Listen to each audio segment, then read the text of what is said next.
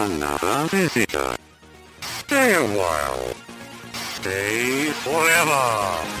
Ein Podcast über alte Spiele von zwei alten Männern. Heute mit Gunnar Lott und Fabian Käufer.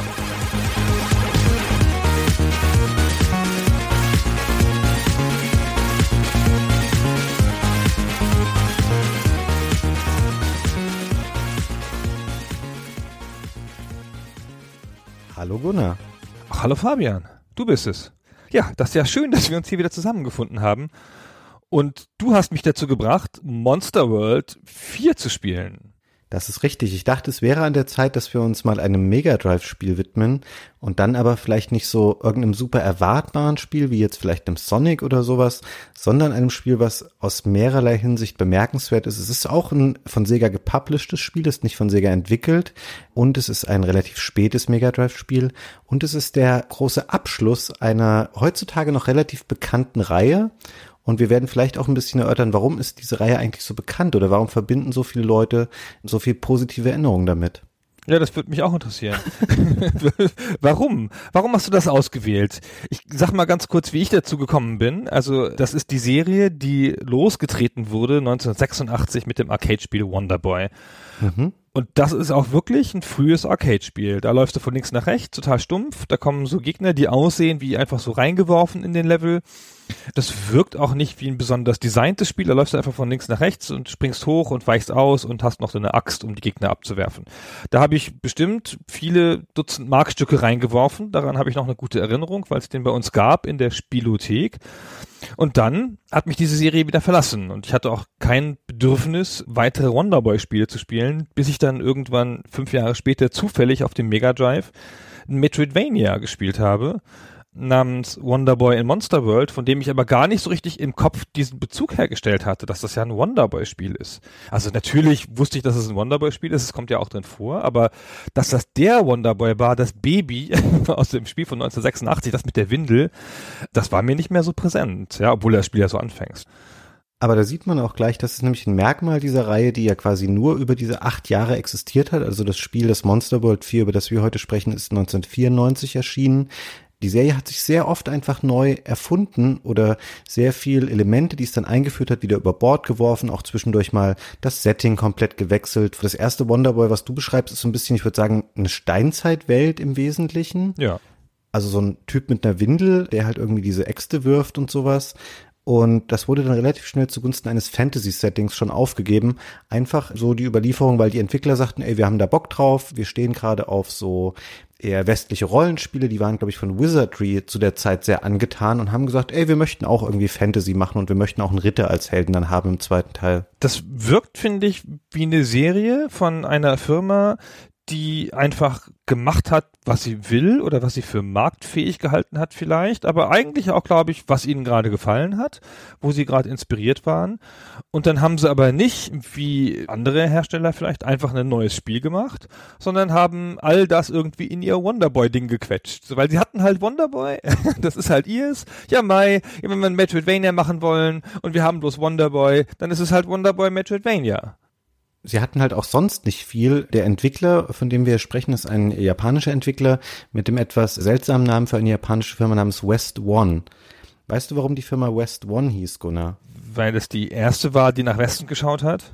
Nein, weil es, also West und One sind jeweils Silben der japanischen Namen der zwei Gründer der Firma. Ich glaube, der bekannteste, der auch so als Wonderboy Vater gilt, ist der Ryoichi Nishizawa und Nishi steht für West und sein Kollege hatte halt eine japanische Silbe in seinem Namen, die für One steht und deswegen haben sie die Firma dann West One genannt. Oder Stone? West Stone? West Stone? West Stone, ich habe das vielleicht auch vorher gedacht, bevor ich mir das angelesen habe, aber eigentlich macht es schon am meisten Sinn, wenn es dann auch West One wäre. Das heißt ja auch wirklich West One und nicht West Stone, weil es gibt ja kein doppeltes ST da drin. Aber ich habe das immer automatisch, ohne drüber nachzudenken, als Stone gelesen hinten. Ich weiß auch nicht wieso. Ja, weil das, glaube ich, das Wort ist, was dann einfach hinten noch stehen wird und irgendwie für sich gelesenen Sinn ergibt, während West One ja erstmal gar keinen Sinn macht tatsächlich. Sei denn, man weiß dann, dass es von den Namen der Macher stammt. Und die beiden, das waren damals auch schon keine so jungen, unbeschriebenen Blätter mehr. Also der Nishizawa hat vorher bei einer japanischen Firma gearbeitet namens UPL. Das stand für Universal Playland. Und die haben Arcade-Spiele gemacht in Japan. Also wenig, was man jetzt hierzulande kennen würde. Aber die sagten dann irgendwann, ey, lass uns doch unsere eigene Firma gründen. Und dann war Wonderboy so das Ding, mit dem sie gestartet haben, was ja auch aus der Spielhalle kommt. Es ist ein typisches Spielhallenspiel, hoher Schwierigkeitsgrad, Du hast ein Zeitlimit, was da noch bei runterläuft. Was gerade auch bei dem zweiten Teil, ich glaube, zu dem können wir mal rübergehen, das ist das Wonderboy Monsterland. Ich glaube, das kennen sehr viele Leute auch, die hier vielleicht zuhören, weil es ein Spiel ist, man kennt es nicht nur aus der Spielhalle. Das wurde auch für den C64 portiert, für den Atari ST, für den Amiga 500. Und tatsächlich, ausnahmsweise meine ganzen Kindheitserinnerungen an diese Serie kommen eher von dem Amiga-Spiel von dem Wonderboy Monsterland. Ich habe das ganz sicher auf dem C64 gespielt. Ich wusste es nicht mehr ganz genau und habe es jetzt nochmal nachgeschaut. Das sieht für mich ganz klar aus wie meine C64-Zeit, passt auch vom Timing her. Hier im Westen war ja der C64 so präsent und der Amiga auch so ganz, ganz besonders in Deutschland, dass ich glaube, die meisten Leute haben es darüber entdeckt. War das in der Arcade so eine große Nummer? dass sie gesagt haben, okay, das ist unsere Brand, wie heutzutage Angry Birds, das ist so groß, da müssen wir alles mit Angry Birds machen? Oder ist das irgendwie Zufall. Gut, dass du das fragst, weil es gibt noch ein ganz interessantes Phänomen rund um das Wonderboy. Das war nämlich so, es gab da so ein bisschen so eine rechte Teilung. Also Sega gehörte dieser Name Wonderboy und ist jetzt nicht ganz klar überliefert. Es gibt da so ein bisschen widersprüchliche Aussagen, ob ihnen auch dieser Charakter gehörte. Das Spiel selber in seiner Mechanik und in seinem Ablauf, das gehörte aber West One. Und das heißt, die durften es lizenzieren an andere Firmen und deswegen war dieses Spiel einfach unheimlich verbreitet. Es gab zum Beispiel auch von Hudson ein Spiel namens Adventure Island. Das war im Grunde genommen Wonderboy. Rein für den südamerikanischen Markt in Brasilien gab es ein Spiel namens Monica, um eine Comicfigur, die man nur dort im Wesentlichen kannte. Und auch das war Wonderboy. Die haben einfach ihr Spiel genommen und haben das jedem gegeben, der gesagt hat, hey, wir suchen irgendwie ein cooles, nettes Actionspiel, was gerade gut in die Zeit passt. Und dann haben die das Ding gegeben und die konnten ihre eigenen Figuren da reinbauen. Deswegen kannten einfach, glaube ich, massiv viele Leute dieses Spiel zu der Zeit. Der Name ist ja auch markant. Ich habe gar nicht gewusst, dass der Wonderboy noch einen Namen hat. Der heißt TomTom, wie das Navigationsgerät. Ist das nicht lustig? War mir gar nicht mehr bewusst. Habe ich auch erst bei der Recherche wieder rausgefunden. Ich weiß gar nicht, ob das im originalen Spiel irgendwo gesagt worden ist im Automaten. Boah, ist eine gute Frage. Das weiß ich jetzt auch nicht mehr, wahrscheinlich nicht. Also zumindest wäre es mir nicht mehr geläufig. Also Wonderboy in Monsterland, viele Leute kennen das. Es war auf den ersten Blick schon total anders als Wonderboy. Es hatte zwar auch noch so ein Zeitdruck-Feature, weil du hattest so eine tickende Sanduhr, die dich quasi immer dazu angehalten hat, schnell weiterzugehen, aber du hattest schon Läden, du konntest dir irgendwie neue Stiefel kaufen und neues Equipment. Es hat so leichte Adventure-Elemente schon mit drin gehabt und war dadurch schon ganz anders und hatte dieses besagte Fantasy- und Ritter-Setting. Und dann haben sie so die Sega-Konsolen für sich als die Hauskonsolen entdeckt und dann gab's das Wonderboy 3 Monster Lair auf dem Mega Drive. Es gab, frag mich nicht warum, noch ein zweites Spiel, das hieß auch Wonderboy 3, aber mit dem Untertitel The Dragon's Trap fürs Master System und dann eben das Monster World, was du beschrieben hast. Und dann irgendwann landen wir bei dem Monster World 4, über das wir heute sprechen. Und es ist ein Spiel, was wir, glaube ich, beide erst jetzt in der Neuzeit gespielt haben, weil es nämlich ein Spiel war, was damals gar nicht mehr in den Westen kam. Es war ein rein japanischer Release, der nicht lokalisiert wurde. Ich habe ganz wenige japanische Spiele in meiner Lebenszeit gespielt. Selbst in meiner höheren Konsolenphase hatte ich nicht den Drang, mich da mit Anleitungen und irgendwas auseinanderzusetzen aus der japanischen Zeit, obwohl man jetzt natürlich so ein Spiel wie dieses hier schon noch im japanischen Original spielen kann. Mm. Meinst du nicht? Nee, das Monster World 4, also ich glaube mit den Rätseln, die da teilweise in den Dungeons sind, es wäre sehr schwierig geworden. Du wärst, glaube ich, an ein, zwei, drei Stellen hängen geblieben. Sind da Texthinweise drin? Ja, du hast schon mal in den Dialogen irgendwie Hinweise, zum Beispiel, ich bin mal hängen geblieben, du erreichst irgendwann diese Hub-Welt und von da aus musst du in so vier Tempel nacheinander reisen und dort die Endgegner besiegen und so magische Spirits befreien.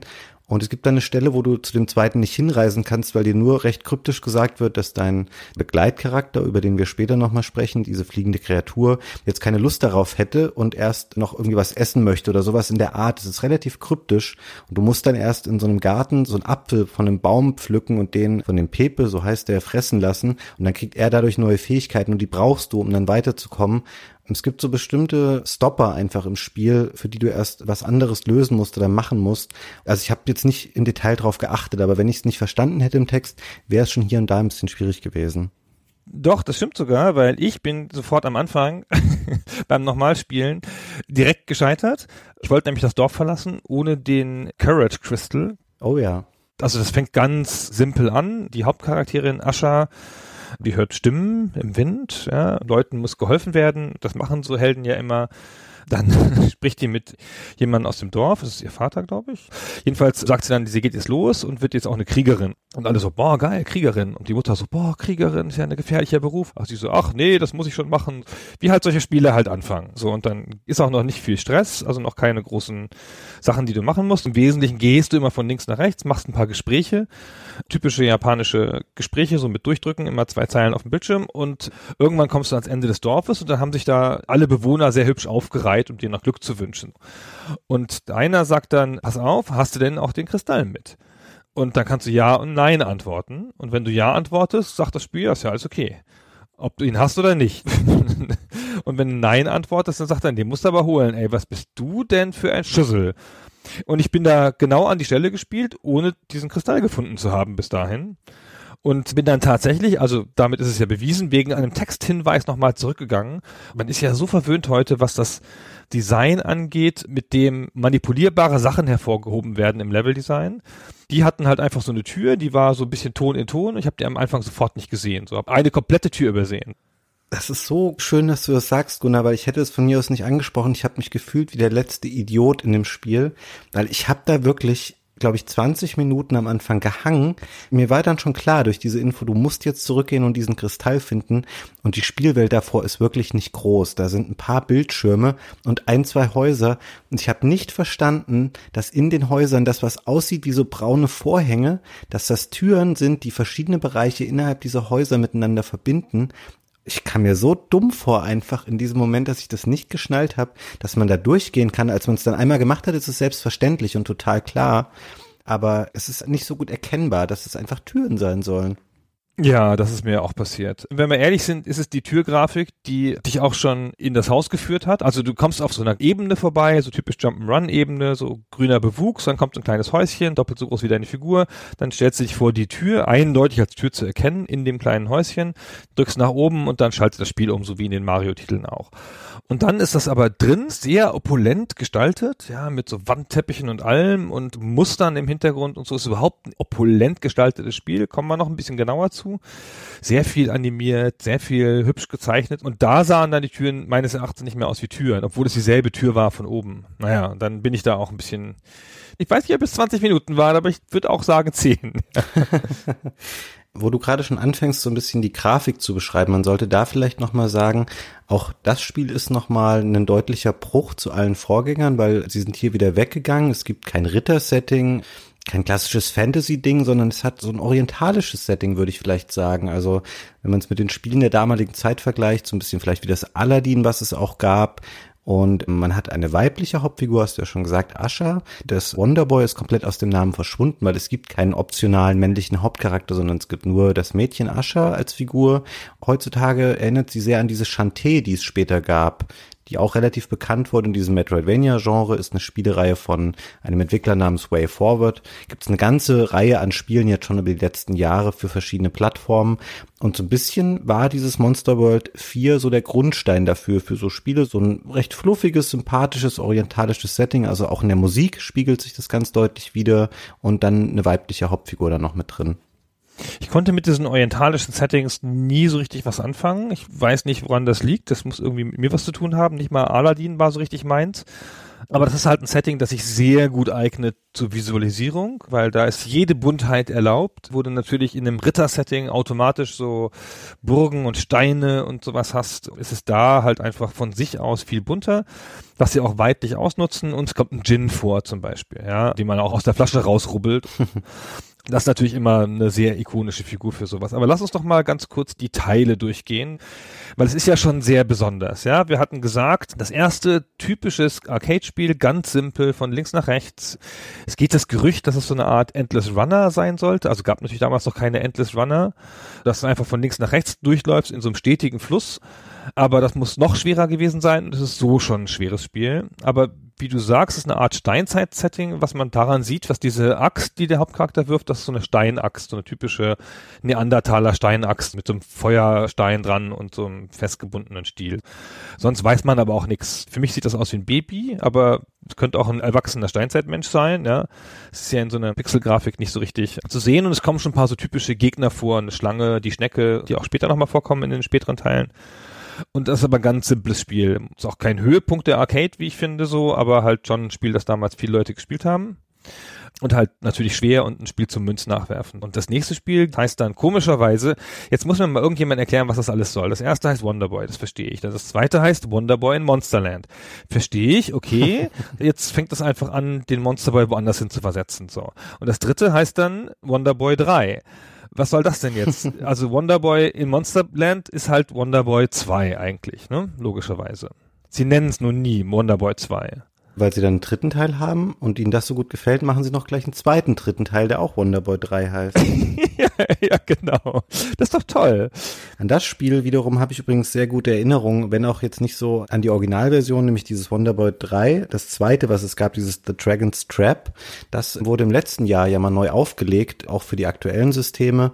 Und dafür, dass das ursprünglich vom Master-System stand, ist das erstaunlich, wie komplex und wie gut umgesetzt da auch schon dieses Prinzip des Metroidvania war, was ja sehr viele Jahre später dann wirklich als Begriff erst etabliert wurde durch das Symphony of the Night, was ich mal mit Christian besprochen habe und das Super Metroid.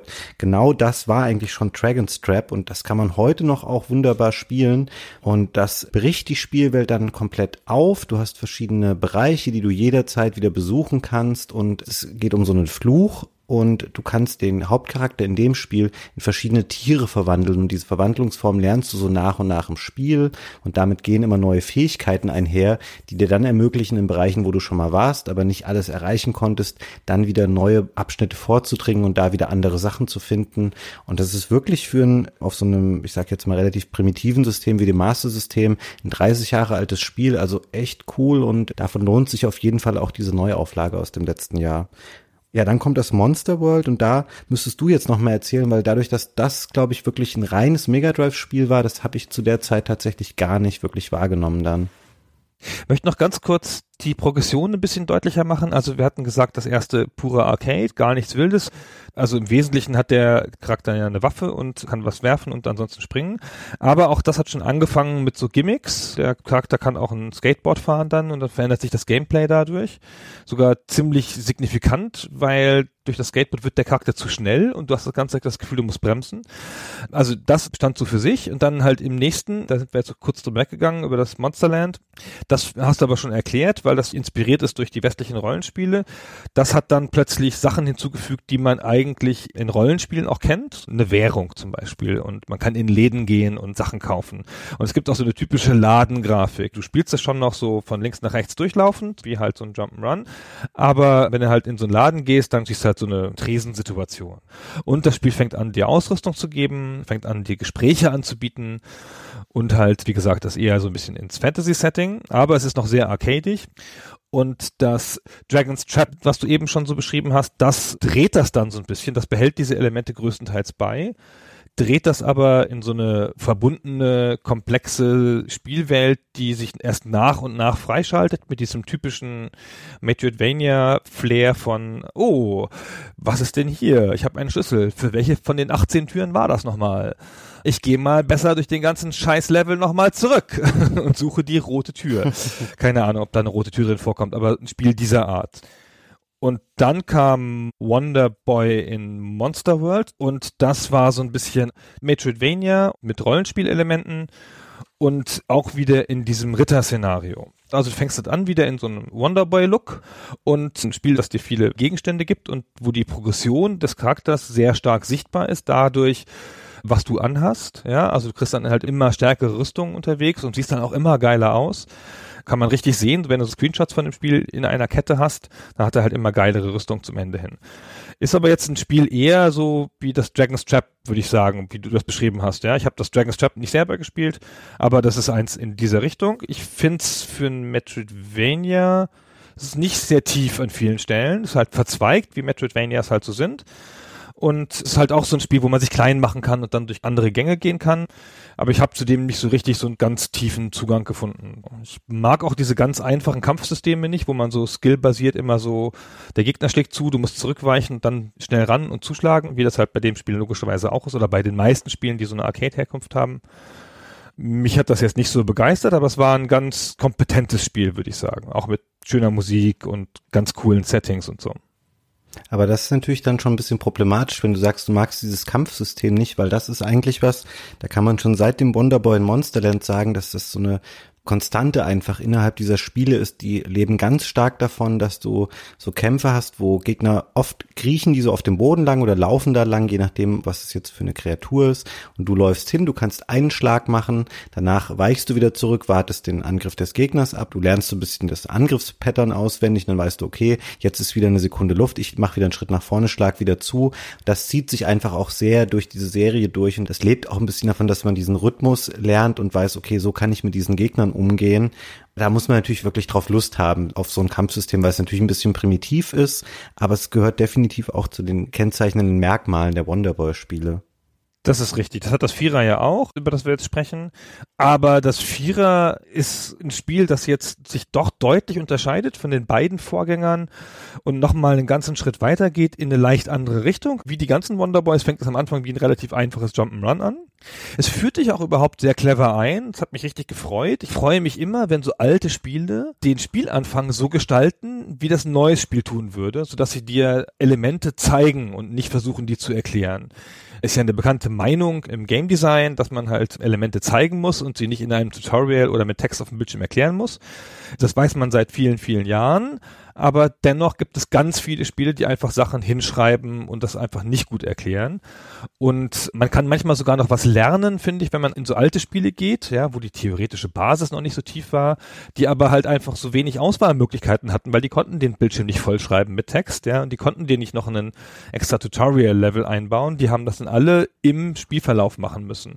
Und dieses Spiel macht das halt auch, indem es dir sehr vernünftig die Sachen nach und nach zeigt. Also es fängt halt an quasi wie ein 2D-Jump'n'Run, ganz einfach. Dann kommen Monster dazu und dann wird es ein bisschen verzweigt, auch fast Metroidvania-artig, nimmt das aber ganz schnell wieder zurück.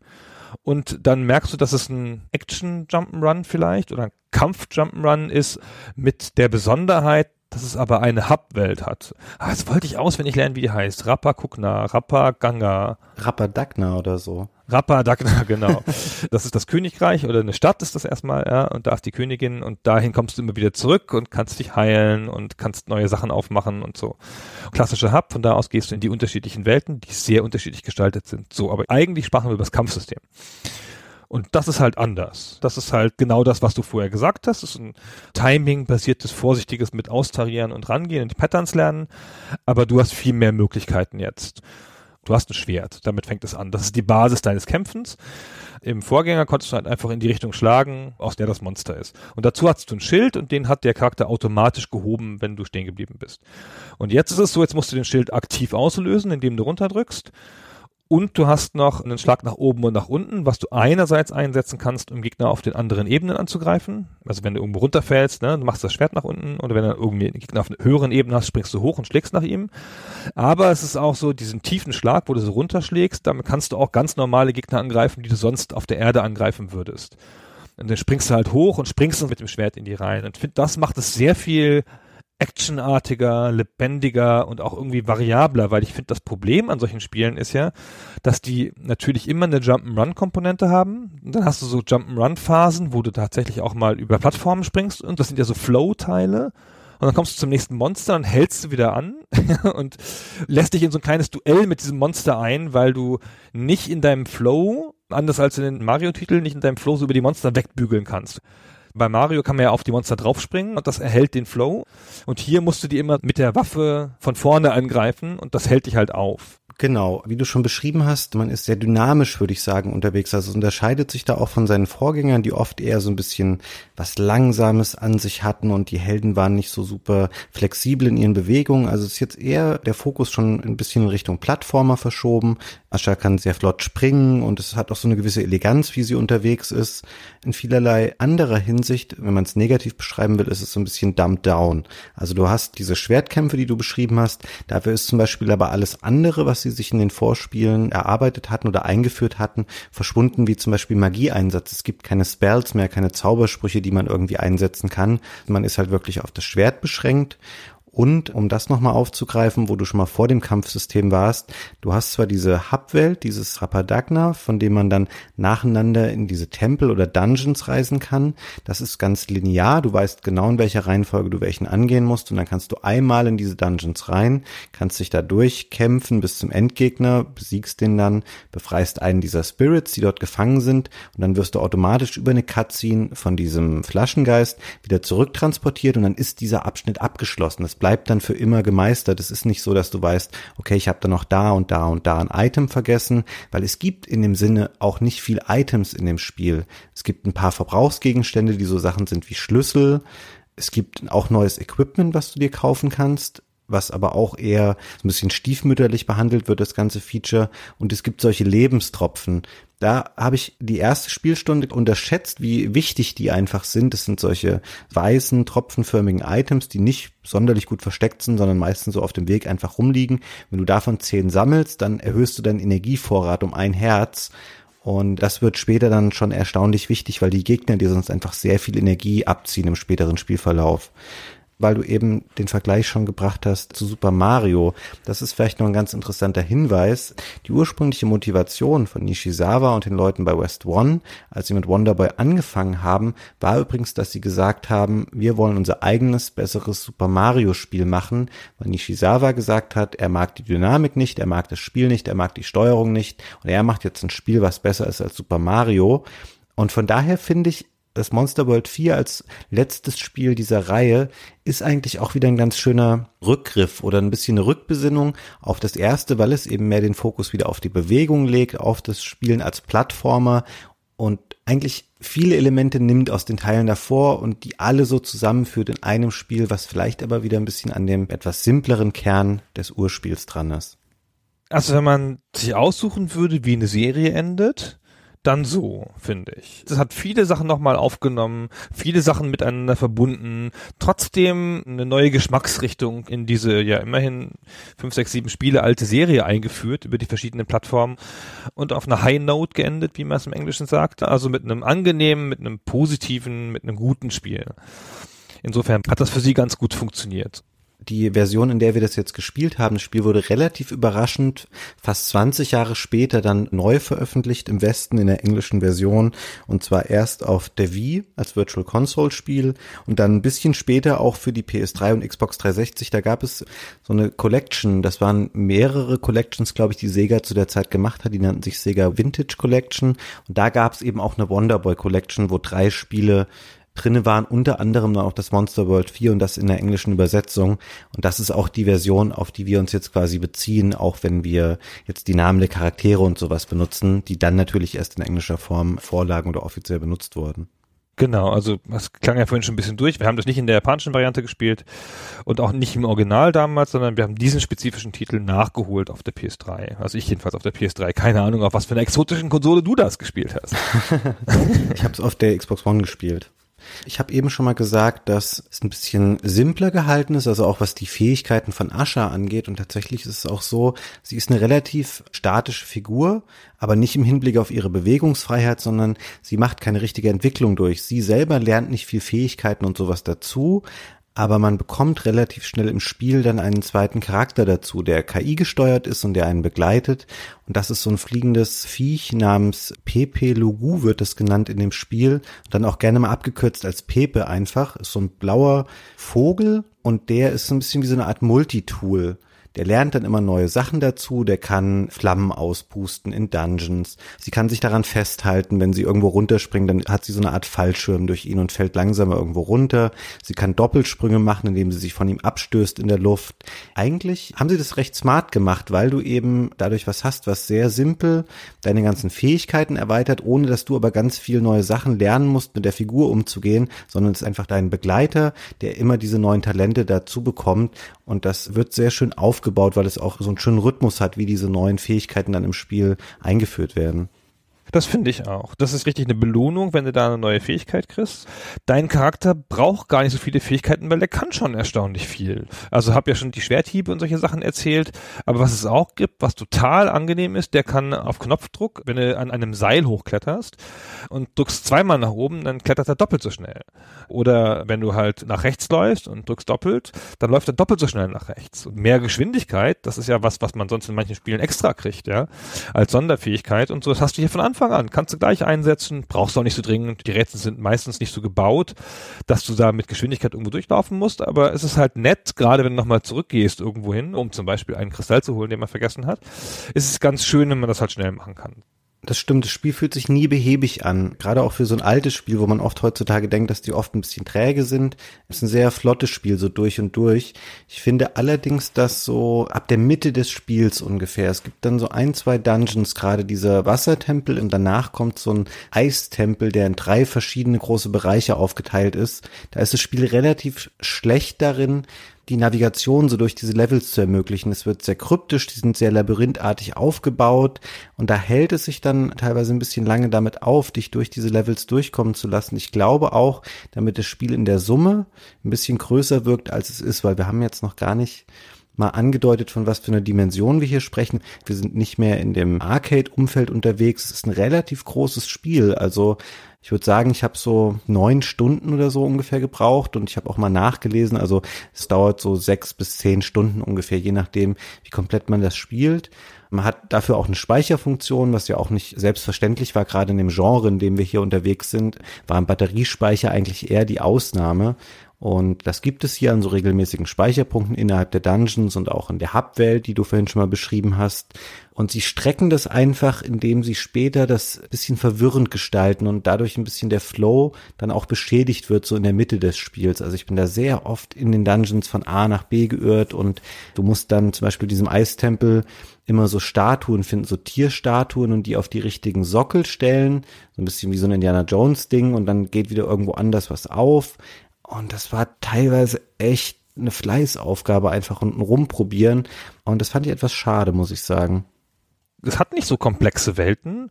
Und wie gesagt, es ist ja auch kein Metroidvania-mäßiges, dass es das überall verzweigt, aber an vielen Stellen innerhalb eines Levels sieht es sich ähnlich also an ein paar Stellen kommst du halt dann, keine Ahnung, eine Ebene höher, sind da vier Türen. Dann gehst du dich die eine und da sind nochmal drei Türen. Die Türen sehen alle gleich aus. Du musst dir halt richtig merken, ob du in Tür eins, zwei oder drei oder vier schon gegangen bist. Du musst richtig methodisch die Türen von links nach rechts aufmachen zum Beispiel. Sonst übersieht man da was und es gibt auch sonst keine Hinweise da drauf. Das Spiel ist so gebaut, dass du methodisch alles abläufst und allem nachgehst weil auch alles verwendet wird, ja, jeder Schlüssel wird verwendet. Es gibt vielleicht zwei oder drei Truhen, die optional sind aber eigentlich ist es so effizient gebaut, möchte ich sagen, ja, es benutzt alles, was eingesetzt wurde. Wenn du halt irgendwo einen Weg siehst, dann heißt das auch, dass du den noch lang gehst, so. Das ist dann nicht der große Geheimweg, den du nur mit Aufwand findest, da kommst du schon noch hin. Das haben sie auch sehr zurückgefahren. Also die früheren Wonderboy-Spiele haben das häufiger gehabt. Also gerade auch bei Wonderboy Monsterland war das sehr beliebt, dass du teilweise so unsichtbare Türen hattest. Wenn du jetzt wusstest, okay, ich bin hier auf einer Plattform und da ist irgendwas und ich drücke da nach oben, dann ist dahinter so ein Laden versteckt, in dem ich was kaufen kann, was spieldesigntechnisch eigentlich eine ziemlich beknackte Idee ist. Aber auch das haben sie da rausgenommen. Es gibt wenige Geheimnisse tatsächlich, so ein bisschen entzaubert, was das angeht. Es gibt zwar später eine Fähigkeit, die auch Pepe lernt, dass er Türen sehen kann, die Ascha nicht sehen kann, aber das ist einfach Teil des Spiels. Also er fliegt dann dahin und dann erscheint ein Fragezeichen über seinem Kopf und dann weißt du, okay, ich muss jetzt da hingehen und da ist tatsächlich eine Tür. Ansonsten, wie du schon sagtest, ja, die Dungeons sind sehr funktional, also es hat alles seinen Sinn und Zweck. Nur es ist manchmal echt schwierig, das zu erschließen. Wo genau soll ich jetzt eigentlich gerade lang gehen? Es gibt so leichte Hilfen, zum Beispiel stehen in den Dungeons manchmal so Vending Machines, so Automaten, wo man Geld reinwirft und dann kannst du dir da Herzen kaufen, wenn du gerade Energie verloren hast. Und wenn du an so einem vorbeikommst, weißt du in der Regel, okay, hier kommt gleich eine größere Herausforderung. In der Regel gibt es so Mittelbosse und eben auch Endgegner die sind so ein bisschen Hit or Miss, finde ich, vom Design her. Es gibt so fantastische Figuren, wie zum Beispiel so Minotauren oder so ein fliegendes Pferd und sowas. aber die sind häufig so, dass man, wenn man einmal weiß, okay, ich kann mich in die Ecke stellen oder ich kann da, wenn ich da immer springe und dann schlage, dann wirst du eigentlich nicht getroffen. Wenn du aber nicht so eine Taktik findest, dann sind sie häufig auch so, dass du sehr häufig getroffen wirst und stirbst. Also die sind in ihren Herausforderungen nicht gerade optimal, finde ich finde ich fast schon den schwächsten Teil des Spiels, die Endkämpfe.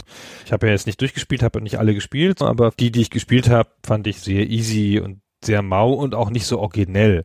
Es ist ja auch nicht so schlimm, wenn es eine einfache Taktik gibt und man die so durchzieht, aber dafür müssten die Bossgegner auch irgendwie spektakulär sein und das waren sie halt eher nicht. Aber ich finde, was jetzt noch ein bisschen zu kurz gekommen ist, die Level sind schon spektakulär, auch wenn sie sich ein bisschen ähneln und man sich mal verläuft. Das sind Jump'n'Run-Level im weitesten Sinne. Das sind nicht Rollenspiel-Level, wo du so durchläufst und dann irgendwas holst, sondern die sind voller Aufgaben und auch immer wieder neue. Da sind Monster, da sind Sprungpassagen, da sind Plattformen Plattformen, die sich bewegen, da sind Feuersachen, da sind viele Aufgaben, die sich nur lösen lassen mit deinem PP. Ich nenne das immer den Katzenvogel, aber ich weiß nicht, ob das wirklich eine Katze ist. Aber es hat so was Katzenhaftes, aber es kann halt fliegen, indem es mit den Ohren schlägt, so wie Dumbo, die daraufhin gebaut sind, um diesen Vogel einsetzen zu können. Und das, finde ich, macht es sehr peppig, sehr bunt und auch sehr interessant. Deswegen nehmen wir beide, glaube ich, auch die Endgegner als so schwach wahr, weil die im Vergleich zu dem restlichen Spiel einfach so ein bisschen abfallen. Das sind so klassische Endgegner der damaligen Zeit, die irgendwie eine Taktik haben, die man billig ausnutzen kann. Und man hätte dem Spiel eigentlich ein bisschen mehr zugetraut, auch was die grafische Ausgestaltung dieser Endgegner angeht. Die sind jetzt nicht riesig oder nicht besonders beeindruckend gemacht, während die Welten an sich echt schön sind. Also die sind farbenfroh, jeder Level hat ein eigenes Set, auch wenn dann die Räume teilweise sehr ähnlich aussehen innerhalb der Dungeons aber auch die Animationen sehr hübsch. Also ich musste teilweise echt schmunzeln, weil ich mag gut animierte 16-Bit-Charaktere. Das war ja damals auch so ein Ding. Die wirklichen Top-Spiele hatten immer coole Animationen für die Figuren, auch wenn die irgendwo rumstanden und so eine Warteanimation hatten das hat mich immer beeindruckt und auch bei Monster World 4 gibt es echt ein paar witzige Sachen. Zum Beispiel, wenn Pepe neue Fähigkeiten im Spiel lernt, das passiert, indem er diese Äpfel frisst in regelmäßigen Abständen an diesem Baum in der Hub-Welt, dann wird er auch immer ein bisschen größer und ein bisschen pummeliger und irgendwann ist dann so ein Punkt, wenn dann Ascha versucht, ihn über den Kopf zu heben, um ihn für irgendwas zu benutzen, dann kann sie ihn kaum noch hochstemmen und sie fängt so ein bisschen an, so weich in den Knien zu werden und wackelt dann so ein bisschen, weil er einfach so ein fetter Pummel geworden ist und das ist schon sehr, sehr hübsch tatsächlich tatsächlich anzuschauen. Also auch heute noch. Also es gab viele schöne Mega Drive Spiele. So hübsche Grafik war jetzt ja nicht das Problem der Konsole. Aber ich finde auch in dem Kontext sticht es echt raus und ist echt nach wie vor ein sehr feines Spiel, ein sehr hübsches Spiel. Ist ja auch ein spätes Spiel, ja, was schon die Konsole ganz gut ausgereizt hat und ist aber auch ein Spiel, finde ich, das stilsicher ist auf seine Art. Also es benutzt diese ganzen Versatzstücke, die es natürlich auch ein bisschen bunt durcheinander wirft. Das hat ja überhaupt kein, möchte sagen, kohärentes Weltdesign. Es gibt so ein Monster und so ein Monster und das passt jetzt alles nicht so unbedingt perfekt zusammen, aber die Sachen in sich sind alle schön, finde ich. Und ich finde auch die Asche super. Ganz tolles Character Design. Die sieht echt modern aus, wenn man die jetzt auf dem Cover von Monster World sieht wie die da gezeichnet ist. Das ist ja nicht so, wie sie exakt im Spiel aussieht. Das könnte jetzt auch von dem Spiel von jetzt sein. Sie hat halt so grüne Haare, so einen ganz langen Zopf, Schwert und Schild und halt so eine orientalische Pluderhose an und dazu so eine Weste. Ganz coole, starke, weibliche Figur. Gefällt mir gut. Ja, wenn die jetzt in einem Chanté-Spiel auftauchen würde gerade, würde sie auch total gut da reinpassen. Und gleichzeitig, obwohl es so ein Spiel ist, was zeigt so, ey, guck mal her, ich bin ein spätes Mega Drive Spiel und ich bin schick und habe eine coole Grafik. Es verleugnet aber auch nicht so, wo es herkommt. Und es gibt viele kleine Elemente, die man dann auch wiedererkennt, seien es jetzt kleinere Gegner wie zum Beispiel diese grimmigen Pilze, die man auch aus dem Wonderboy Monsterland kennt, die da so rumlaufen, so Fliegenpilze, die so einen etwas fiesen Gesichtsausdruck haben, aber auch schon so Sachen, du haust einen Gegner kaputt und dann gibt es so einen Soundeffekt und dann ploppt so eine Münze aus dem raus, die dann so über den Boden rollt und du sammelst die ein. Das sind alles Sachen, die Rückgriffe sind auf frühere Spiele und das auch wenn es sehr dezente Details sind, die das in der Summe so erkennbar machen, als ganz klar, guck mal, ich gehöre zu dieser Spielereihe und das hast du auch schon mal gesehen und schon mal gehört und auch der Soundtrack, da gibt es viele Themen, die so ein bisschen bekannte Melodien aufgreifen von früher und die zusammenmischen mit diesem orientalischen Einschlag und daraus wieder was ganz Neues machen. Und auch da, finde ich, liefert das Spiel auf jeden Fall ab, obwohl es zum ersten Mal ein neuer Komponist war, der die Songs dann da gemacht hat. Und es gibt leider einen großen Nachteil bei aller Qualität, den diese Songs haben. Weißt du, was das war, Gunnar? Naja, das wiederholt sich natürlich endlos. Ja, wahnsinnig schnell. Also ich meine, warum machst du so schöne Stücke. Wenn du dir den Soundtrack anschaust, dann siehst du, die Stücke sind teilweise echt nur so 90 Sekunden lang und das ist aber noch nicht mal alles. Zum Beispiel das Main Theme, das kommt extrem oft und ich glaube, dass sich schon nach 40 Sekunden das einfach von vorne wiederholt und so schön wie das ist, so sehr hat man es irgendwann dann leider auch ein bisschen satt gehört. Wir können aber einmal kurz reinhören, weil an sich ist es schon echt ein schöner Song.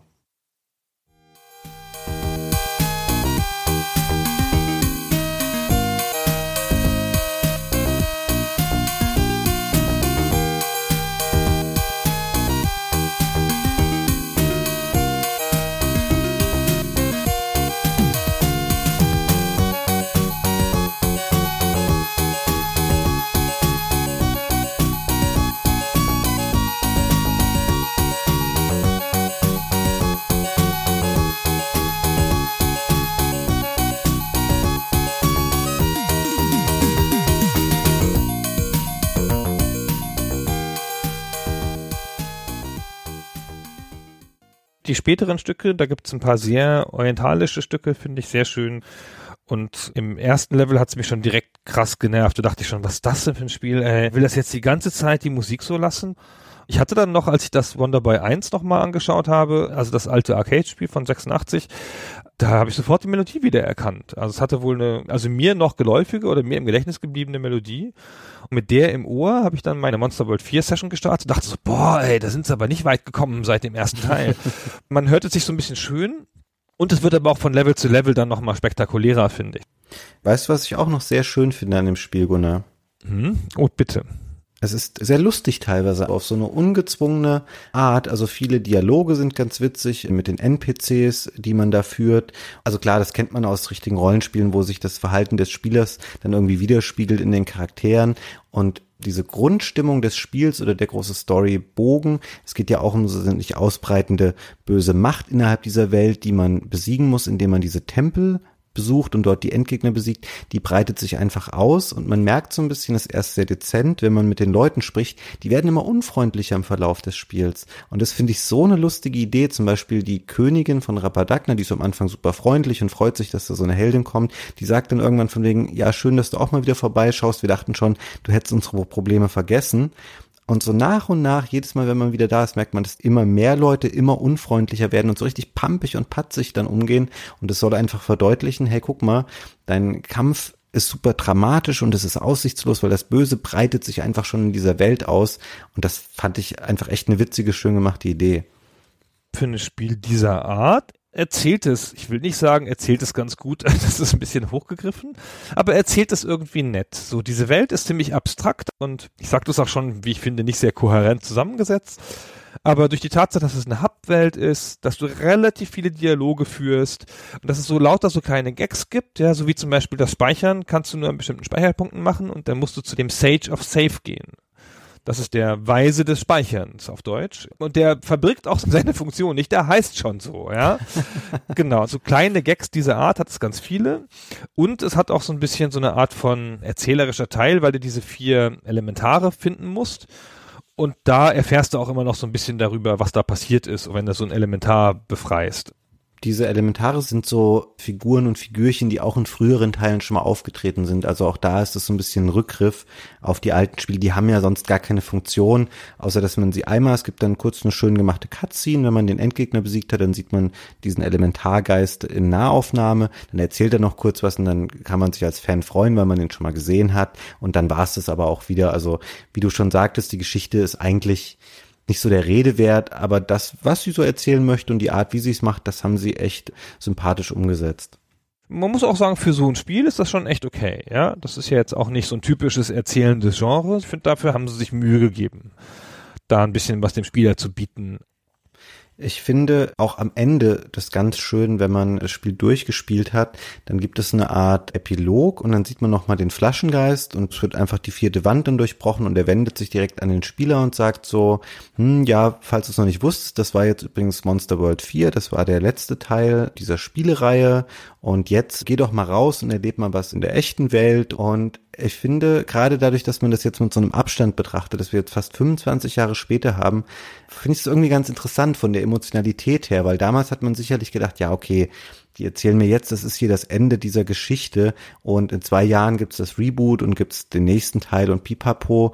Und die haben das aber einfach so konsequent durchgezogen. Die haben dann scheinbar gewusst, okay, wir haben jetzt unsere Spielereihe auserzählt nach diesen sechs oder sieben Spielen, die es gab und finde es an sich ganz respektabel eigentlich. Ich weiß zwar nicht genau, warum man das gemacht hat, aber das war es dann tatsächlich einfach mit der Spielereihe. Was haben sie denn danach gemacht, gleich als nächstes? Also West One hat dann noch ein paar so primär für den japanischen Markt gedachte Spiele gemacht. Ich glaube, bis in die PlayStation 2 Ära rein. Gibt nicht so richtig was, was jetzt hierzulande noch so relevant ist. Tatsächlich, die Firma gibt es auch heute gar nicht mehr. Die gab es noch bis, ich glaube, 2014 oder so. Dann wurde sie geschlossen. Auch heute, ich meine, als wir darüber gesprochen haben, jeder weiß, was das ist oder weiß, was Wonderboy ist, aber tatsächlich ist das eine Serie, die spielehistorisch nur für ein ganz kleines Zeitfenster irgendwie eine Relevanz hatte und Spiele produziert hat und dann war sie wieder abgeschlossen und trotzdem kennt es gefühlt noch jeder. Natürlich auch ein bisschen dadurch forciert, dass es eben wie letztes Jahr gab es ein Remake von dem Dragon's Trap und jetzt seit vielen Jahren, dadurch ist es auch immer so ein bisschen auf dem Radar der Leute. Es gibt ein Spiel namens Monster Boy and the Cursed Kingdom, was schon sehr, sehr, sehr lange in der Mache ist. Und das hält, glaube ich, auch so ein bisschen diese Flamme einfach am Köcheln, ist aber auch kein offizielles Wonderboy-Spiel, was dann da kommen wird. Ja, damit ist es jetzt irgendwie vorbei. Aber interessant, dass sie ihre Serie so abgeschlossen haben, weil normalerweise bewahrt man sich doch noch so einen Cliffhanger-Gag auf. so einen, mit dem man doch mal wiederkommen kann. Aber die haben auch dann ganz andere Sachen noch gemacht. Ja, die sind auch nicht wieder in das Genre zurückgekehrt, nur mit einem anderen Namen oder so, sondern die sind einfach auch ein bisschen ferngeblieben, oder? Haben doch alles Mögliche noch gemacht müsste ich tatsächlich jetzt nachgucken. Ich hatte das dann nur so überflogen und dachte, hm, ja, kennst du jetzt nichts von, ist auch, glaube ich, nicht super populäres oder spektakuläres dabei gewesen. Von daher, nee, das war es dann tatsächlich da einfach, was diese Reihe angeht. Und ich meine, was für eine Bedeutung hat das heute, wenn es irgendwie eine Spielereihe heißt, das ist jetzt der letzte Teil. Also ich meine, jetzt gerade aktuell könnte man God of War 3 nochmal ranziehen, wo es jetzt auch gerade den PS4 Reboot wieder gibt, der einfach komplett in einer anderen Mythologie jetzt spielt. Was hat einfach in der Regel keine Tragweite oder keine Bedeutung, wenn jemand sagt, okay, das Spiel ist für uns jetzt abgeschlossen. Da kommt dann trotzdem immer noch was nach, aber nicht bei Wonderboy. Ja, sagt ja auch heutzutage niemand mehr so richtig, ja. Die Leute sind ja nicht lebensmüde, sondern die schließen dann Trilogien ab, weil das immer schön ist, eine Trilogie abzuschließen und man damit dann, wenn man den Abschluss der Trilogie so deutlich sagt, dass man dann wahrscheinlich nochmal die Verkaufszahlen von eins und zwei erhöht, damit die Leute es vollständig haben. Aber so große Spielemarken dürfen nicht mehr sterben jetzt. Also bei den Singleplayer-Spielen muss man das, glaube ich, auch so machen, weil das ganz gar nicht geht. Und Multiplayer-Spiele sterben ja eh nie wieder. Die sind ja jetzt so angelegt, passt jetzt gar nicht zum Thema, aber ich habe es letztens so gehört. Die Hersteller von großen MOBAs sprechen von einem Generation Game. Sie wollen, dass das deine Enkelkinder noch spielen. Dürfen, möchte man sagen. Ja, es sind doch alles Services, die ganz viele Jahre laufen, werden keine Spiele mehr, sondern nur Dienste, an denen wir teilhaben. Aber jetzt sind wir schon so weit vom Spiel weggekommen. Was mir auch aufgefallen ist, gerade so zum Ende hin, ist, dass der Schwierigkeitsgrad etwas seltsam ist. Einmal kurz haben wir es erwähnt, als es um die Endgegner und die Mittelgegner ging, dass die teilweise sehr einfach sind, sich sehr leicht platt machen lassen, aber die Standardgegner teilweise werden relativ knifflig, später auch ein bisschen nervig, weil in manchen Dungeons hast du sehr wenig Navigationsmöglichkeiten gerade nach oben hin und Gegner kommen dir so frontal entgegen und lassen sich kaum treffen und es wird sehr zäh dann so, gerade auch weil die Gegner, wenn du dich dann anfängst, dich zu verlaufen und du läufst irgendwie zwischen den fünf gleichen Räumen immer hin und her. Die Gegner kommen natürlich auch immer wieder und du verlierst deine Energie und du wirst dadurch noch ein bisschen unkonzentrierter oder einfach frustrierter, dadurch wirst du nochmal getroffen. Und ich glaube, das ist ihnen auch nicht so verborgen geblieben, dass man dann unter Umständen in so eine Spirale reingerät, weil man sich auch mal verläuft in Dungeons, dass sie sehr großflächig dann anfangen, einfach diese Lebenstropfen, die wir am Anfang des Podcasts schon mal erwähnt haben, zu verteilen, die einem dann im Endeffekt mehr Herzen einbringen. Und das nimmt dann fast schon so ein bisschen absurde Züge an, weil ich glaube, man beginnt das Spiel mit drei Herzen oder so, was so Standard ist bei Spielen. Und am Ende hast du halt, ich weiß gar nicht mehr, über 20 oder so, weil du kriegst durch diese Lebenstropfen immer neue Herzen und auch wenn du die Ausrüstung kaufst, das ist auch relativ schlecht kommuniziert. Also da steht ja so ein Typ ganz am Ende von Rapadagna, wenn du bis auf den allerweit entferntesten Bildschirm läufst, steht ein Typ mit so einem Kamel und der verkauft dir neue Rüstungen Und das dauert eine Weile, bis du blickst von wegen, okay, diese Rüstung hat jetzt nicht nur, dass da steht, die absorbiert Feuer oder so, sondern die hat einfach auch einen Wert in Herzen, der zu deinen Herzen hinzuaddiert wird. Und das ist ganz wichtig, um sich im Spiel später dann behaupten zu können. ja, das stimmt. Das ist übrigens ganz komisch, weil das Spiel führt seine Elemente ganz behutsam ein. Ich fand das so hübsch, zum Beispiel, als du das erste Mal auf Monster triffst, dann tun die dir nichts die werfen dich um und die nerven dich und die greifen dich auch irgendwie an mit so Sprüngen und du siehst schon, das sind Monster, die eine Rhythmik haben und wo denen ausweichen kannst, aber sie tun dir noch nichts. Das finde ich einen ganz angenehmen Weg, um dir beizubringen, aha, jetzt kommen Monster und das nächste Monster kann dir dann auch was tun. Und genauso ist es mit diesen Lebenstropfen so, du findest du halt mal ein, das Spiel sagt dir das auch sehr deutlich, schenkt dir gleich mal fünf und dann kommst du halt relativ schnell auf diese ersten zehn und dann kriegst du das Herz dadurch, hast du gleich verstanden, wie das ist. Geld hingegen sammelst du stundenlang gefühlt, ohne dass das Spiel dir sagt, was es mit Geld auf sich hat. Also du kannst Geld sammeln, weiß nicht, nutzt das was? Hast du da viel von? Geld sammeln ist sogar was, was ein bisschen schwierig ist, weil die Münzen entspringen den Gegnern. Also es gibt auch welche Schatz tun oder so, aber die meisten Münzen entspringen den Gegnern und dann bleiben die so drei Sekunden, würde ich sagen, und dann fangen sie an zu blinken und verschwinden. Mhm. Und manchmal, wenn du gegen mehrere Gegner kämpfst, musst du richtig dich entscheiden, ob du noch ein Risiko eingehst, ein Herz zu verlieren, um diese Münze noch zu kriegen, oder ob du die Münze halt Münze sein lässt, wenn die an die falsche Stelle gesprungen ist und einfach in deiner normalen Kampfrhythmik bleibst. Und das ist schon ein bisschen komisch, ja, dass du halt schon keine Ahnung, 600, 800, 1000 Münzen gesammelt hast, bevor das Spiel immer sagt, ach übrigens, hier ist ein Laden. Ja, das psychologisch ein bisschen Schwierige daran ist dann, dass die Rüstungen einfach später wahnsinnig teuer dann werden. Du sagtest das dann schon, du hast dann echt schon hunderte an Münzen und denkst so geil, wenn ich die irgendwann mal für irgendwas gebrauchen kann, kann ich mir alles kaufen, was ich möchte. Also das ist leider nicht so über das ganze Spiel hinweg. Das ist schon so, dass du später dann hingehalten wirst und siehst so, oh, für so und so viel tausend könnte ich mir dann noch die kaufen.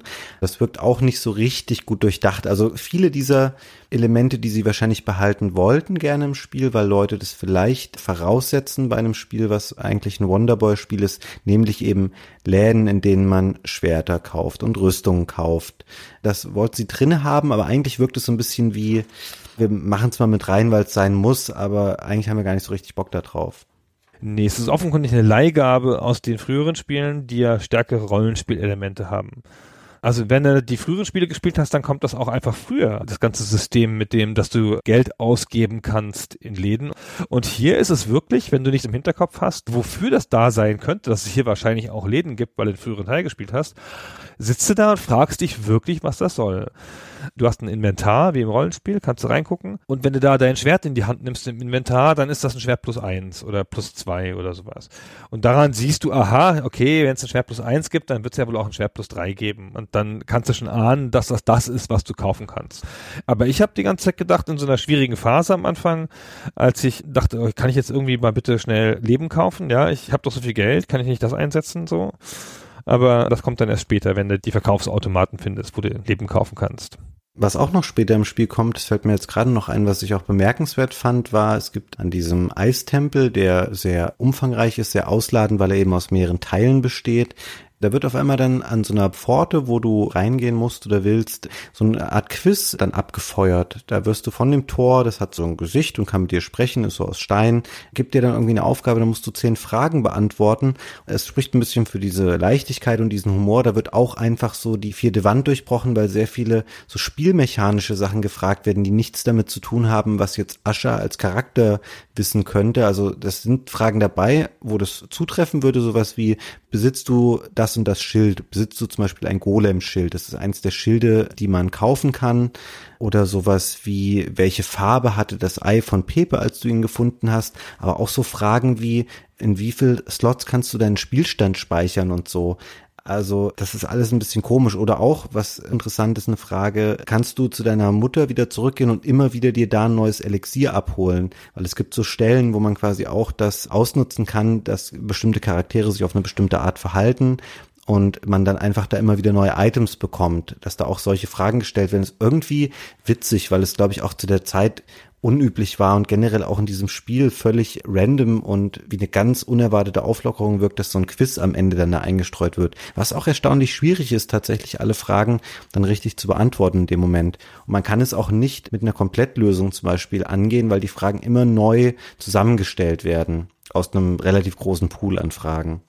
Das ist ganz schön schwierig. Also ich meine, natürlich kann man sich bei Aschers Mutter immer wieder ein Elixier holen. Ja, bist du dir sicher? Ich war mir nicht sicher. Ja, habe ich gemacht. Aber es gibt gar keinen Grund, dir noch ein Elixier zu holen, weil es ist fast nicht möglich, das Elixier zu verbrauchen am Anfang. Du kannst nur eins dabei haben. Genau, das ist schade, dass man nur eins tragen kann. Also du könntest sonst immer mehr holen, aber es gibt eigentlich keinen Grund. Es ist eigentlich eine komische Spielsituation, nämlich dass du irgendwie blöd scheiterst, ganz früh das Elixier einsetzt und dann ausprobierst, solange du den ersten Level noch nicht verlassen hast und der erste Level ist ganz klein, dann zurückgehst und gucken, ob du das nochmal kriegst. Das können nur ein bis zwei Prozent der Spieler aktiv gemacht haben. Andererseits ist es aber auch so, wenn du es sofort nochmal machst, also wenn du sofort das nimmst und dann den Dialog nochmal, dann gibt sie dir das nochmal. Also du hast dann nicht zwei im Inventar, weil du nur eins tragen kannst. Aber eigentlich kannst du auch daraus ahnen, dass du es immer wieder kriegen würdest, weil der Dialog wird nicht abgebrochen. Sie sagt nicht, du hast doch schon eins oder es ist irgendwie aus, sondern die ganzen Dialoge wie in allen Teilen des Spiels lassen sich immer wieder nochmal führen. Ja, stimmt. Also ist jetzt nicht so ein spielentscheidendes Feature, aber es ist einfach eins von diesen kleinen netten Details, wo ich dachte, ey, das ist witzig und ich finde es auch irgendwie schön, das Spiel jetzt nochmal nachgeholt zu haben, eben weil es quasi der Höhepunkt oder der Abschluss von so einer Reihe ist, zu der ich durchaus immer eine ganz coole emotionale Bindung so hatte. Also gerade zu dem Wonderboy Monsterland. Das erste, wo du jetzt so drauf schwörst, das war mir immer ein bisschen zu krude. Also auch, dass man dann da auf diesem Skateboard noch rumfahren musste. Und ich mag ja solche Spiele dann echt auch nicht, die dir so dieses Gefühl vermitteln. Ich glaube, das hattest du auch schon mal beschrieben vorhin, dass das Spiel so außer Kontrolle in dem Moment ist und es möchte sich ganz schnell den Charakter fortbewegen und ich möchte es die ganze Zeit abbremsen und ich möchte wieder die Kontrolle über diesen Charakter übernehmen. Man hat da jetzt echt so viel dann noch drüber nachgedacht und gemerkt, ey, das waren echt alles ganz unterschiedliche Spiele. Und ich glaube, es ist auch kein Spiel dazwischen, wo man sagen würde, das ist richtig crap. Also das waren alles Spiele, die auf einem gewissen Niveau funktioniert haben und einfach gut waren das erste ist vielleicht sogar eins der schwächsten, aber das ist natürlich zu einer Zeit rausgekommen, da gab es halt auch nur vier Spiele, die für dich erreichbar waren vielleicht, weil wenn die deine Arcade waren, ja, und deine Arcade hat eine Auswahl von vier aus 40 verschiedene Automaten in Deutschland, wenn überhaupt, ja, vielleicht auch nur 20 oder so. Und da war es halt eins von, das war also ein früher Teil eines kleinen Relevant Sets, so einer Gruppe und deswegen hat das eine größere Bekanntheit, als das so als Spiel in sich gehabt hätte oder vielleicht auch verdient hätte mit dem Character Design. Ja, aber es hat sich das dann als Serie noch erarbeitet, finde ich. Ja, total. Und das echt auch innerhalb einer kurzen Zeit. Ich meine, wir sprechen ja auch wieder von einem Abstand von gerade mal acht Jahren, wo also auch technisch sich einfach dann echt viel weiterentwickelt hat und von der Spielmechanik jetzt gar nicht zu reden. Da haben die echt ganz schön was gemacht, wenn du heutzutage einfach quasi über acht Jahre ein relativ ähnliches Spiel immer wieder in neuen Iterationen machen kannst und verbesserst halt die Grafik ein bisschen und wechselst mal zwischendurch einmal die Plattform. Aber so viel passiert dann da auch nicht, wie es jetzt da der Fall war. Ich finde es eigentlich schade, dass jetzt der Nishizawa, der da der Hauptverantwortliche und der Erfinder mit war, ich glaube, es war das erste Spiel, wo er nicht als Director übrigens fungierte, während er bei allen anderen hat er diese Rolle inne gehabt, aber dass der später nicht auch noch sich so diese Innovationskraft bewahrt hat und in anderen Genres nochmal ähnliches erreicht hat und die auch so geprägt hat oder so experimentierfreudig war, weil ich habe jetzt wirklich gerade auch nochmal, während wir sprachen, in meinen Notizen die Liste aufgemacht. Es ist mir schleierhaft, wie überhaupt diese Firma noch 20 Jahre dann existieren konnte, weil alle diese Spiele, die hier stehen, das müssen wahrscheinlich nur Hits in Japan gewesen, aber die hat man einfach noch nie gehört. Da ist nichts dazwischen, was jetzt im Westen hier noch irgendeine Relevanz erreicht hätte an Spielen. Und das ist schade, dass so ein Potenzial von so einem Entwickler dann einfach später nicht mehr so ausgeschöpft wurde. Wobei er heute, ich habe es vorhin schon mal angesprochen, er ist da so involviert bei diesem Monster Boy and the Cursed Kingdom. Das entsteht bei dem französischen Entwickler, hat jetzt, glaube ich, schon zwei, dreimal seinen Grafikstil umgeworfen, wird auch so ein 2D-Spiel natürlich wieder. Ist ein schönes Spiel, ich habe es auch diverse Male schon auf Messen gesehen und es hat einen deutschen Publisher, diese FDG Entertainment, die sind da ganz stolz drauf und es wird, glaube ich, auch schön. Und da ist Nishizawa jetzt noch involviert. Ich weiß aber nicht, in welcher Tiefe oder ob er da nur so als Guru irgendwie mal mit drüber guckt. Das ist ganz interessant übrigens, jetzt fällt es mir gerade auf, dass diese Firma ja in Japan im Gefängnis geendet ist, dann nie mehr ein Spiel rausgeschafft hat aus Japan, das dann lokalisiert und eine weltweite Bekanntheit erreicht hat, nachdem die Firma ja schon 1987 aus Japan raus war mit Monsterland auf dem C64 und dem Amiga. Wie viele japanische Spiele gab es denn auf den beiden Plattformen? Da war es ja aber schon Teil eines sehr kleinen, exklusiven Kreises. Damals haben ja die Japaner gar nicht für diese beiden Plattformen groß viel gemacht. Da waren sie schon, ja, sie hatten schon eine Marke, die international bekannt war. und haben dann aber neben dieser Marke nichts weiter mehr geschafft, was im internationalen Markt reüssiert hätte oder was sie da hingebracht haben. Vielleicht wollten sie auch gar nicht aus Japan raus. Vielleicht waren das auch so Sachen, die dann halt mit diesem Lizenzierungsmodell einhergingen. Vielleicht hatte West One damit gar nichts zu tun. Und das haben dann irgendwelche Firmen oder irgendwelche Entwickler für diese Plattform dann halt gemacht. Das weiß ich tatsächlich jetzt gar nicht. Früh hatten sie halt einen Publishing-Deal. Wonderboy kam ja über Activision. Also das hatten sie früh einen großen westlichen Partner, mit dem sie das gemacht haben. Hinterher ja auch mit Sega und so, aber die waren ja schon früh positioniert für Erfolge außerhalb von Japan. Ja, du hast eigentlich recht. Es ist schon komisch, warum das alles nicht besser funktioniert hat für die oder warum die aus dieser enormen Bekanntheit dieser Marke und wahrscheinlich auch des Erfolgs nicht mehr dann machen konnten. Wobei man sagen muss, vielleicht überbewerten wir auch die Relevanz dieser Serie, weil ja offensichtlich Sega auch dann 94 nicht mehr geglaubt hat, dass es sich noch lohnen würde, das Spiel jetzt zu übersetzen und eben noch in Europa und in den USA zu veröffentlichen, weil es natürlich auch schon kurz vor dem Sega Saturn war wo Sega wahrscheinlich zu der Zeit noch dachte, es wird der allergrößte Hardware-Hit, den sie jemals veröffentlichen und dann einfach gesagt haben, ach komm, das hauen wir jetzt in Japan noch raus, aber für den Westen, da lohnt sich das jetzt nicht, da noch den ganzen Text zu übersetzen. Vielleicht ist der Stern an dieser Reihe einfach auch schneller wieder untergegangen, als wir das jetzt wahrhaben möchten wenn du nicht mal eine Übersetzung kriegst in einem Spiel, das ja nicht groß lokalisiert werden muss. Da musst du halt den Text ersetzen, das war's. Das hat keine kulturelle Symbolik, die sich nicht übertragen lässt. Das hat keine Sprachausgabe zu der Zeit, logischerweise. Also in diesem Publishing-Prozess mit Modulen und sowas muss es natürlich rein, was natürlich immer schwierig ist, weil da der Platz begrenzt ist, jetzt nicht auf dem Modul selber, sondern der Platz, wie viele Module so ein Markt verträgt, wie viel man rausbringen kann gleichzeitig. Und Sega hat das ja selber gemacht, also als Publisher hat da sehr drauf geachtet, glaube ich. Vielleicht war auch einfach sozusagen alles belegt im Westen, was Sega so rausbringen wollte zu einem bestimmten Zeitraum und dann war es halt das Schwächste und das durchgefallen oder so. Weiß man immer nicht so genau. Jetzt aber unabhängig von den Verkaufszahlen, ich finde schon, dass es eine Reihe ist, wenn man sich interessiert für die Historie von Spielen oder gerade auch innerhalb dieses Genres und durch seine Varianz, die es einfach hatte in diesen Titeln, über den relativ kurzen Zeitraum ist auf jeden Fall was, was man auch mal gespielt haben sollte, damit man es mal gesehen hat. Und ich finde diese Collection, die wir beide jetzt gespielt haben, die ist halt relativ beliebig zusammengewürfelt in irgendeiner Form, weil sie nicht alle Spiele enthält, aber da ist eben Wonderboy Monsterland drin, da ist das von dir relativ viel bespielte Wonderboy Monster World drin und eben das Monster World 4.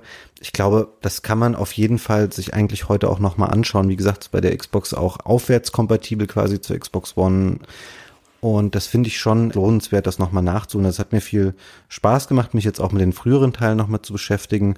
Und auch das Monster World 4. Ich glaube, es hat mir fast mehr Spaß gemacht, als ich vorher jetzt so gedacht hätte. Ja, fand ich schon auch. Also es ist gar nicht meine Art von Spiel, dem ich mich zu leicht nähere. Aber ich finde, man merkt nach einer relativ kurzen Zeit, dass das ein kompetentes Spiel ist. Man hat ja so ein gutes Gefühl für kompetente Spiele, weil man gerade, wenn das Spiele sind, von denen man eine große zeitliche Distanz hat, ist die Sprache, also die grafische Sprache, die Art des Game Designs oft so weit entfernt, ganz viel roher. Heutzutage hat man ja einfach 30 Jahre mehr Zeit gehabt, um sich Konzepte zu überlegen, ja, und vieles ist abgeschliffen und viele alte Titel sind halt immer sehr pur und sehr roh und dafür aber auch echt manchmal fast nicht mehr spielbar auf allen Plattformen. Und ich finde, dies hier jetzt und auch die früheren Teile davon lassen sich einfach noch gut anfassen. Ja, die kontrollieren sich gut, die Konzepte werden schnell klar, du kannst das gut verstehen und es ist auch nicht so was drin, wo du so das Gefühl hast, so, boah, das hat man jetzt in heutigen Jump'n'Runs so viel besser gemacht. Jump'n'Runs sind eh nicht so krass gealtert in der Regel, weil Jump'n'Runs kannst du einfach, wenn du mit so einem Entwicklerteam da dran sitzt und deinen Jump'n'Run machst und du nimmst dir einfach nochmal zwei Jahre, um es zu testen und alles nochmal anzufassen und immer wieder zu optimieren, da profitieren die wahnsinnig von. Und gut gemachte, sauber getestete Jump'n'Runs, wie die Mario-Sachen natürlich auch, die gehen nie kaputt, glaube ich. Also man hat einfach gemerkt, die haben schon eine Souveränität entwickelt in den Spielen, die sie gemacht haben und es wirkt sehr professionell einfach so gemacht in den Abläufen, was das Spielerische angeht, aber auch technisch, was jetzt über Grafik und Sound hinausgeht, so typische Schwächen der damaligen Zeit wie Ruckeln oder Flimmern oder all diese Geschichten, die man auch gerne in den Spielen hatte, was man heutzutage so ein bisschen verdrängt dann in der Erinnerung, das hat man da eigentlich gar nicht. Also es läuft halt super rund, es läuft eigentlich genauso, wie man es denkt, wenn man sich Screenshots anschaut. Es gibt da keine Enttäuschung technischer Natur dann, sobald das Spiel sich in Bewegung setzt. Das ist sehr professionell gemacht. Und ein bisschen ist es vielleicht auch für die Macher rund um Nishizawa dann so gewesen, dass sie gesagt haben, hey, Ich weiß, dass ich damals gesagt habe, ich möchte mein eigenes Super Mario machen und ich weiß, dass Wonderboy das nicht war, weil es einfach ein Automatenspiel war, was nicht sehr tiefgründig war. Das hat er einfach dann da noch erfüllt. Er hat einfach ein wirklich cooles Spiel gemacht und hat dann gesagt, ey, damit bin ich zufrieden, das ist mein persönliches Super Mario jetzt. Und dann hatten sie dieses fertige Spiel. Ja, kann man sich ja wirklich nicht drüber beklagen. Ich finde übrigens, dass das Speichersystem ein bisschen arg ist. Ist ja natürlich der Zeit geschuldet, ja. Es hat halt zwei Speicherslots und halt an bestimmten Stellen diesen Sage of Save, der dich da speichern lässt. Und ich fand, die sind sehr sparsam gesetzt, zumindest in manchen Levels sind auch nicht geschickt gesetzt, weil, um das nochmal zu illustrieren, das habe ich am Anfang erzählt, dass das Spiel so ein bisschen aufbaut und seine Sachen nach und nach einführt. Aber der erste Speicherpunkt, der einzige, glaube ich, im ersten Level, der sitzt halt kurz bevor eine neue Sache eingeführt wird. Ein neues Monster, glaube ich, oder überhaupt ein Kampf. Und wenn du dann dich in diese Monster begibst, in relativ schneller Folge machst du halt neue Kämpfe und lernst neue Monster. Und es ist ja nicht unnormal, dass man an einem neuen Monster mal scheitert, ja, weil das hat jetzt ein anderes Bewegungspattern, du bist schnell vorgelaufen und dann läufst du halt in das neue Monster rein und bist halt tot. Und dann gehst du aber ein, zwei, drei Monsterarten zurück, weil der Speicherpunkt so weit weg ist. Das ist das Einzige, wo es mir so richtig aufgefallen ist, dass es so ein bisschen ungeschickt ist. Aber gut, das ist ja auf der PS3-Version wurscht, da kannst du einfach drüber speichern. Die PS3 speichert, wie sie will. Nicht nur dann, wenn das Spiel das erlaubt. Und dann ging es natürlich dann trotzdem. Habe ich auch gebraucht, weil ich war erstaunlich schlecht und bin an vielen Stellen gescheitert, wo man wahrscheinlich nicht vorgesehen hat, dass man scheitert. Und brauchte das dann auch, diese Speicherfunktion, um mich da durchzuschummeln. Das ist wahrscheinlich nicht so dein Genre. Vielleicht wählen wir als nächstes Spiel dann wieder was, was dir eher zusagt und dann klappt es auch wieder besser. Ah ja, es war ja aber auch schön, sich dem mal wieder zu nähern. Ja, das fand ich auch. Ich finde Metroidvania ist immer sehr anstrengend und hatte schon ein bisschen das Gefühl, das ist eins und dann war ich sehr froh, dass es ein bisschen klarer ist und ein bisschen linearer und ein bisschen gestreamliner, wie du sagst. Das ist schon ganz okay. War ein schönes Spiel, wirklich. Kann man noch gut spielen. Ich würde jetzt nicht so sagen, dass es von so einer ganz großen historischen Bedeutung ist.